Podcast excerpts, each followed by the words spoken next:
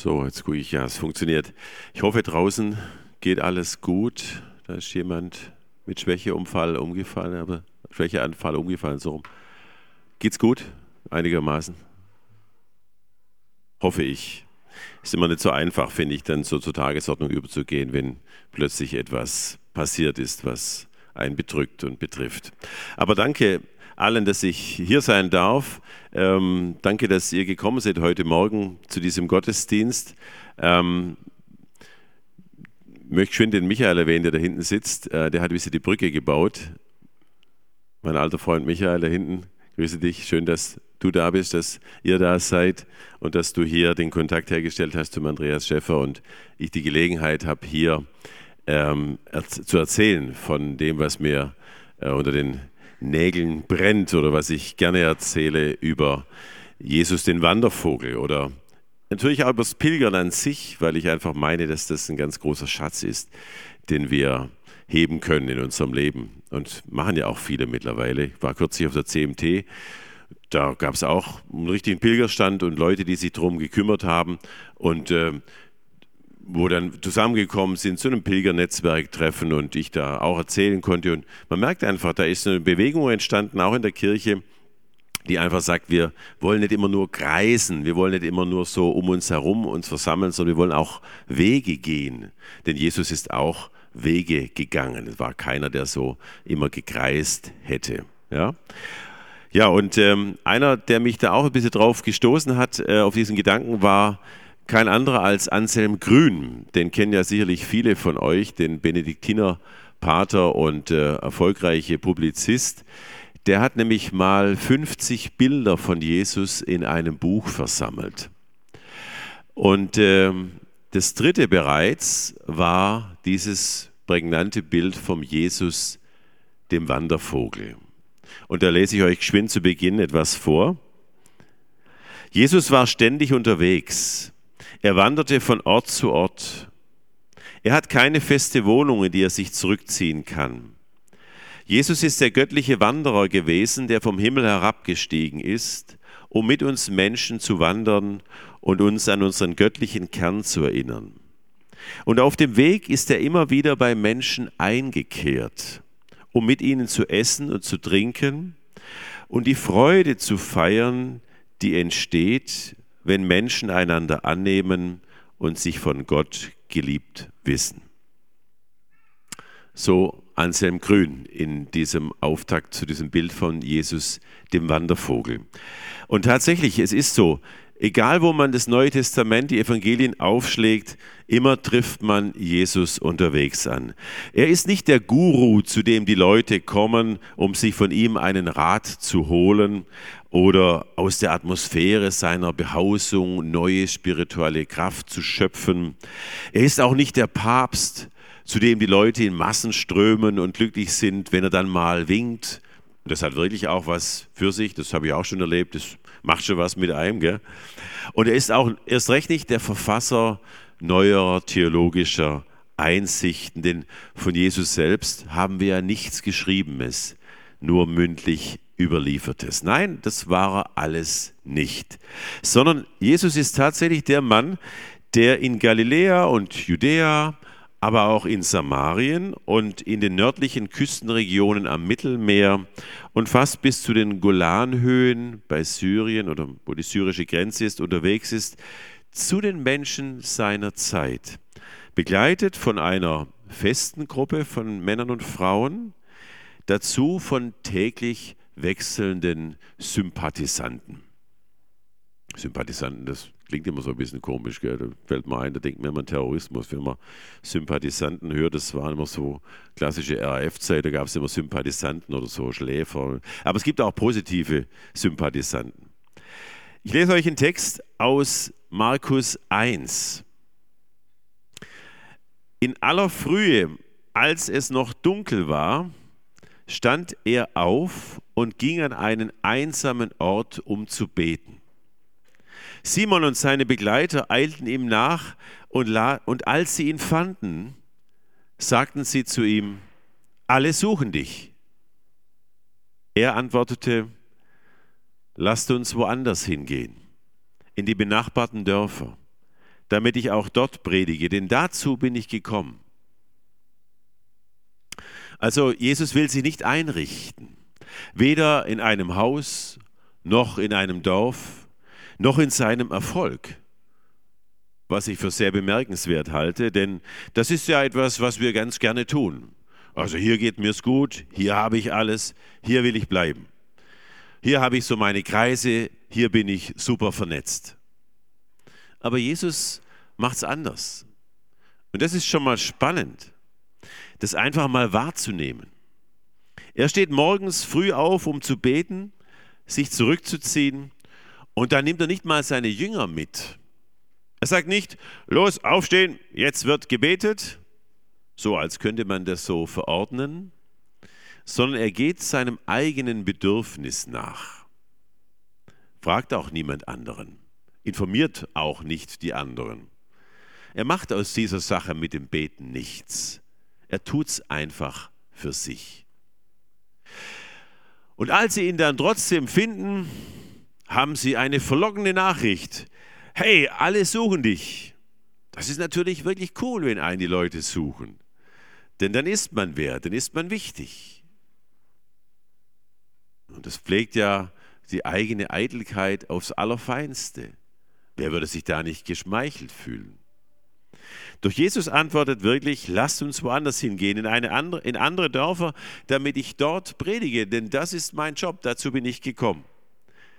Ich bin nicht hier, um mich im Bad der Menge zu ahlen, mich in meinem Erfolg zu sonnen, sondern ich bin hier, um meine Mitmenschen in die Gegenwart Gottes zu stellen. Ich bin hier, um Frauen und Männer und Kinder in die heilsame Nähe Gottes zu bringen. So möchte ich es mal sagen. Und so findet man diesen Jesus bald, so erzählen es alle vier Evangelisten, überall im Lande Israel und in den palästinensischen Gebieten. Damals sagte man Samaria oder im Bereich des heutigen Libanon bis in die Nähe von Syrien. Während seiner ziemlich kurzen Zeit, seiner kurzen aktiven Zeit, dieses Lebens gelingt es ihm, viele verschiedene Menschen in diese heilsame Nähe Gottes zu bringen. Übrigens auch Leute, die eben nicht dem Volk Israel angehören. Wie zum Beispiel die phönizische Frau in Markus 7 oder die palästinensische Frau in Markus 4, nein, Johannes 4, Entschuldigung, den römischen Hauptmann aus Matthäus 8 und natürlich auch diesen anderen bekannten Hauptmann unterm Kreuz in Markus 15, der, nachdem Jesus gestorben war, in diesem Evangelium zum ersten Mal unwidersprochen sagen darf, wahrlich, dieser Mensch ist Gottes Sohn gewesen. Das durfte ja bei Markus nie jemand sagen. Das, Jesus sagt immer, schweig, sag's niemandem weiter wenn es irgendjemand von sich aus sagen will. Und der römische Hauptmann, ein Heide sozusagen, der nichts zu tun hat mit dem Volk Israel, der sagt als erster unwidersprochen, wahrlich, dieser Mensch ist Gottes Sohn gewesen. Und ich bin überzeugt, gerade durch sein Wandern öffnet Jesus dem Evangelium einen Raum, in dem alle Menschen einen Platz haben und nicht nur die, die der eigenen Religion angehören. Denn durch dieses Umherziehen trifft er eben ganz andere Leute als die, die vielleicht im beschaulichen Kapernaum wohnen, am See Genezareth oder eben in Nazareth, wo Jesus lange Zeit zu Hause war. Ein schönes Beispiel für die Öffnung des Evangeliums für fremde Menschen ist die Geschichte, ich habe es gerade schon angedeutet, in Matthäus 8, als der andere römische Hauptmann vor ihn tritt und sagt oder bittet, er sagt, er bittet, Jesus spricht nur ein Wort, so wird mein Sohn gesund. Und daraufhin notiert Matthäus in seiner Überlieferung einen ganz wichtigen Satz, der wie eine Erkenntnis von Jesus selber wirkt. Denn Jesus sagt dann, einen solchen Glauben habe ich in Israel noch gar nicht gefunden. Wahrlich, ich sage euch, es werden viele von Osten und Westen, Süden und Norden kommen, um mit Abraham, Isaak und Jakob im Himmelreich zu Tisch zu sitzen. Als wenn es eine Erkenntnis Jesus selber wäre, Mensch, ich bin ja gar nicht nur zu den Schafen Israels gesandt, sondern ich habe ja eine größere Mission. Und wenn man das Matthäusevangelium liest, kann man das recht gut zeigen, wie er sich am Anfang eigentlich ausschließlich zu den Kindern Israels gesandt sieht und dann im Laufe dieses Evangeliums sich das immer mehr ausweitet, bis es am Schluss klar ist und es heißt, äh, siehe, ich sende euch in alle Welt, geht hinaus in alle Welt. Matthäus 28.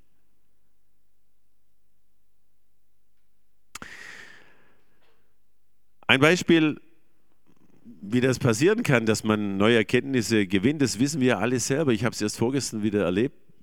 Bei einem Trauergespräch war ich, und zwar ist da ein Mann in Freiburg gestorben, relativ prominent, der Verlagschef, Seniorchef eines Verlages, bei dem auch mein Pilgerbuch verlegt wurde.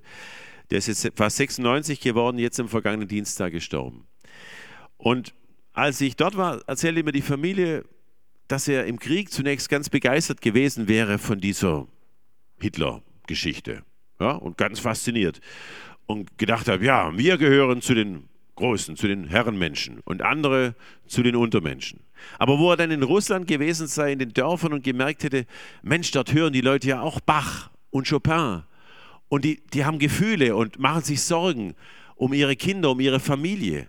Da ist ihm plötzlich so aufgegangen, dieses ganze Denken da mit Herrenmenschen, Untermenschen, das ist Käse, das ist Quatsch. Und so ähnlich, glaube ich, im weitesten Sinne könnte man Jesus hier auch betrachten, dass er plötzlich sagt, Mensch, ich bin ja gar nicht nur gekommen und gesandt für die Israeliten, ich bin ja noch für andere da und die sind auch wert, im Reiche Gottes zu Tisch zu sitzen. Ja? Diese Begegnung, die man eben hat, wenn man losgeht, wenn man andere trifft, wenn man nicht bei sich zu Hause bloß bleibt im eigenen Dorf und dann nichts anderes sieht, sondern wenn man woanders ist und merkt, Mensch, überall sind Menschen, die ähnlich ticken wie ich. Religionsausübung kann eben auch immer wieder falsch verstanden werden. So erleben wir ja oft genug auf der Welt. Und das führt dann eher zu Hass und zu Gräben und zu Abgrenzung und nicht zur Versöhnung. So, jetzt habe ich euch einige Impulse aus meinen Pilgererfahrungen mitgebracht, die mir sehr am Herzen liegen und die ich mit euch gern teilen möchte, weil ich glaube, wenn wir Jesus wirklich auf die Spur kommen wollen, dann sollten auch wir immer wieder aufbrechen, um uns mit anderen auf den Weg zu machen, zu anderen Menschen hin. Aber eben nicht nur mit dem Auto, mit dem Flieger und so, weil da ist man viel zu schnell, sondern eben zu Fuß in langsamem Tempo, weil nur dann kann man anderen auch wirklich begegnen. Und jetzt zeigen wir, zeige ich euch mal diese kleine PowerPoint mit 14 Bildern und auf eine Handvoll davon möchte ich nachher noch genauer eingehen. Vielleicht können wir das Licht jetzt ausmachen, weil sonst schauen wir da eine zusätzliche Störung von. Kann man das schon machen? Das Licht vorne wegnehmen? Das wäre super.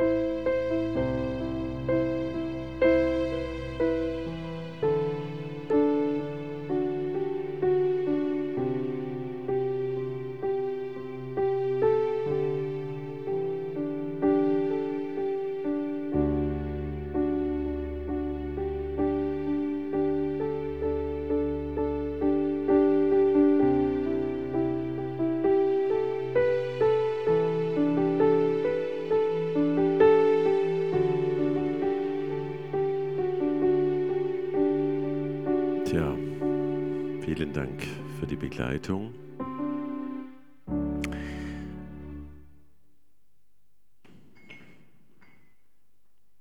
Ja, natürlich äh, eindrückliche Situationen und äh, man braucht gar nicht viel, auch fürs Fotografieren. Ich hatte nur ein Handy mit, aber man kann trotzdem auf solchen Wegen dann natürlich auch schöne Eindrücke sammeln.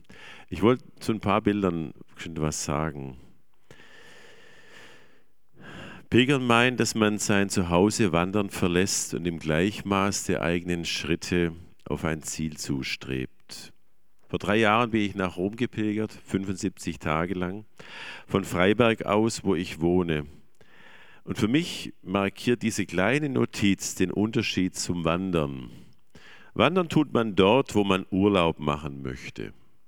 Pilgern aber meint, seinen Lebensort wandernd zu verlassen und auf ein Ziel zuzugehen. Und zwar mit leichtem Gepäck, sodass ein autarker Lebensstil nicht möglich ist. Wer pilgert, kalkuliert Unterstützung anderer Menschen mit ein, braucht spontane Unterkünfte, frisches Wasser oder ermutigende Worte zwischendurch und schenkt sich selbst anderen Menschen.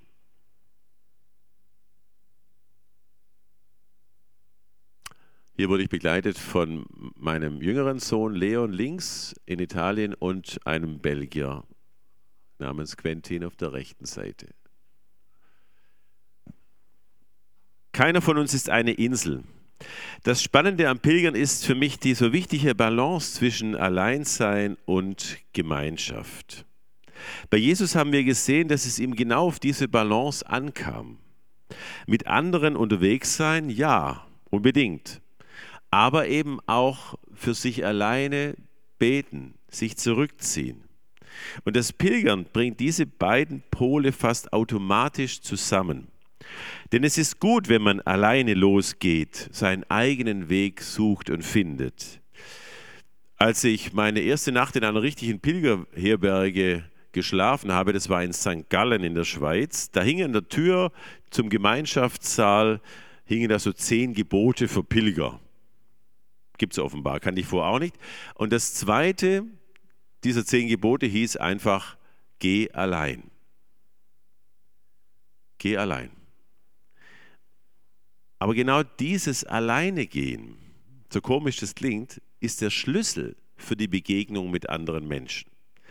Denn man ist alleine viel offener dafür, auch viel angewiesener. Man lässt sich eher auf Unvertrautes ein, auf eine offene Tür, auf eine Tasse Tee, auf ein Gespräch, denn man muss sich nicht absprechen mit den anderen. Man hat auch in der Regel noch keine Unterkunft organisiert, wie man es in einer Gruppe täte. Der Blick für die notwendige und überall auf der Welt mögliche Gemeinschaft ist offener, freier. Das fand ich so wichtig am alleine pilgern. Man trifft dann Menschen, die mit einem pilgern oder auch nur unterwegs. Und das sorgt für ganz spannende Begegnungen.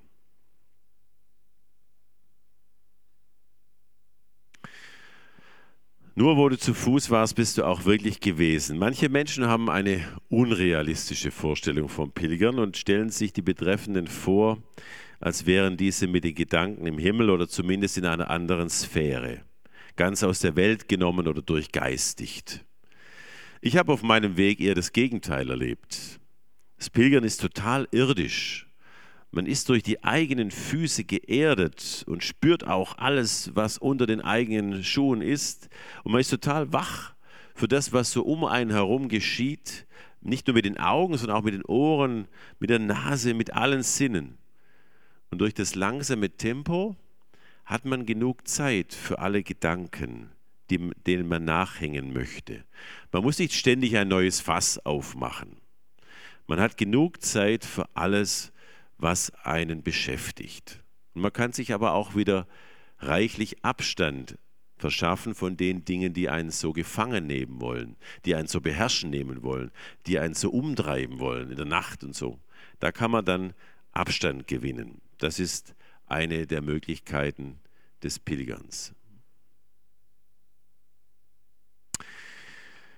Engel arbeiten leise und in der Regel unauffällig. Ja, wenn ich anfangen würde zu erzählen, wie viel Hilfe ich auf meinem langen Weg ganz unerwartet erhalten habe, dann säßen wir wirklich noch lange hier. Ich will noch zwei Schlaglichter geschwind erwähnen, weil ich hier auch eine, so eine Wolke habe, so eine, meine Engelswolke.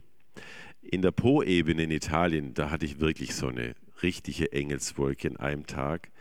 Die war nicht viel größer als auf dem Bild, und die hat uns den ganzen Morgen an diesem Tag, an diesem Vormittag vor dieser sengenden Sonne geschützt. Und ich hatte in der Nacht vorher einfach Gott gebeten, könntest du uns nicht eine Wolke schicken mal? Denn es war immer so affenheiß. Ich bin ja in diesem Sommer 15, da hat es ja dann im Grunde nur die ersten 14 Tage so ein bisschen abgewechselt und dann hatte ich die letzten, naja, knapp zwei Monate eigentlich nicht unter 30 Grad, sondern eigentlich deutlich drüber, oft auch Spitzenwerte, die dann so Richtung 40 gingen. Und hier in der Po-Ebene nachher, das ist jetzt nicht die Po-Ebene, sondern der große St. Bernhard, da war es natürlich schattenlos und windstill. Und da hatte ich einfach mal Gott gebeten, kannst du uns nicht eine Wolke schicken? Und dann war da diese Wolke an diesem Tag. Und das Verrückte war wirklich, dass rechts und links die Sonne gescheint hat auf den Feldern. Und da, wo wir liefen, diese 18 Kilometer nach Vercelli, war an dem Morgen einfach diese mütterliche Wolke kann man für verrückt halten, für blödsinnig, aber ich habe es einfach, für mich war so ein Zeichen. Gott ist da, begleitet uns vielleicht wie die Israeliten in der Wüste. Ja klar, und dann so Geschichten wie, man verletzt sich, in der Toskana habe ich mir mal das rechte Sprunggelenk ordentlich vertreten und ein Knöchel war dann doppelt so dick wie der andere am nächsten Tag. Und ich bin dann trotzdem wieder auf die Strecke, am Anfang ging es kaum, dann wieder besser. Und am Ende dieses Tages verlaufe ich mich in einer kleinen Stadt, verliere meinen Weg denke, ach, macht nichts aus, gehst halt zu einer Herberge. Und äh, stattdessen lande ich aber vor einer kleinen evangelischen Kirche. War mehr so eine Garage als eine Kirche. Ja, evangelische Christen in Italien, die haben es nicht so, so komfortabel wie hier. Ne? Und die waren gerade Gottesdienst, war Sonntag, war Gottesdienst aus, die Leute kamen raus, ach, hallo, hallo, und wir sprechen. Und dann hat sich einer gesagt, er möchte nicht mitgehen. Meine Frau, die kocht heute Mittag was Leckeres. Ja, bin ich mit und dann hat sich herausgestellt, dass die als Krankenschwester in der Unfallchirurgie arbeitet. Und dann hatte die natürlich Eisbeutel und alles da für mich und gute Tipps. Und außerdem haben sie mich dann praktisch in die Herberge nebendran gefahren. Und das Schöne war einfach, dass das quasi die Etappe gewesen wäre, die ich am nächsten Tag erst gelaufen wäre. Ja? Habe ich einfach eine Etappe gespart, hatte einen Ruhetag am Meer. Der einzige Tag, wo, wo diese Strecke ans Meer kommt hatte ich einen Ruhetag. Hätte ich mir nie gegönnt ohne diese Geschichte. Sind immer so Zeichen, wo du einfach merkst, Gottes Liebe kann echt total konkret sein. Ja, und dann noch zum Abschluss Versöhnung ermöglichen. Mein ganzer Weg war vom Gedanken der Versöhnung geprägt. Ich wollte ein Zeichen setzen für die gemeinsame Feier des Abendmahls zwischen Evangelischen und Katholischen. Denn solange wir diese Gemeinschaft nicht haben, brauchen wir auch niemandem etwas von Gottes Liebe zu erzählen. Das sind wir einfach unglaubwürdig im Grunde. Und meine Botschaft war so, Jesus hat damals alle Jünger an seinen Tisch geladen. Selbst Judas, der ihn später verraten hat, und Petrus, der ihn dann verleugnete. Er hat niemand ausgeschlossen. Wie kann es sein, dass wir in der Ökumene einander immer noch nicht wirklich hundertprozentig einladen? Darum habe ich das Gespräch gesucht in Rottenburg, in St. Gallen und auch in Rom. Und diese Ikone hier habe ich dann im päpstlichen Rat zur Förderung der Einheit der Christen in Rom, in diesem großen Gebäude da fotografiert, nachdem ich mit einem römischen Monsignore und einem Bischof so etwa eine Stunde lang über diese Frage des gemeinsamen Abendmahls gesprochen hatte. Natürlich vor angemeldet und so weiter. Ähm, und diese Ikone zeigt, ähm, das ist ein Geschenk der orthodoxen Kirche an den Papst ähm, und zeigt eben diese beiden Jünger, diese Urjünger, Petrus links und Andreas rechts, in einer versöhnlichen Haltung. Petrus natürlich als äh, Übervater der katholischen Kirche, Andreas als der Vater der orthodoxen Christen. Ja, das war so ein bisschen meine Mission, dass ich dafür was tun wollte, ähm, diese äh, Sache vorantreiben, dass wir zusammenkommen, dass wir einander nicht trennen und einander nicht ähm, uns ausschließen. Ja. Ja, wer Jesus nachfolgen will, der muss damit rechnen, dass er zu einem sagt, die Füchse haben Gruben und die Vögel haben Nester, aber der Menschensohn hat nichts, wohin er sein Haupt hinlegen könnte. Jesus, liebe Freundinnen und Freunde, hat keine Kirche gegründet, sondern ist mit Menschen, die sich von seiner Einstellung und Überzeugung anstecken ließen, im Lande umhergezogen. Ich glaube, solange wir uns nur in angestammten Kreisen bewegen, werden wir im Grunde wenig bewegen können, denn das setzt eben nichts in Bewegung. Wir brauchen den Aufbruch und die Reise, das ungesicherte Terrain, das Einlassen auf das Unbekannte, den Schritt auf die anderen zu. Und dann kann einiges im Sinne Jesu passieren. Ganz herzlichen Dank, dass ihr mir zugehört habt.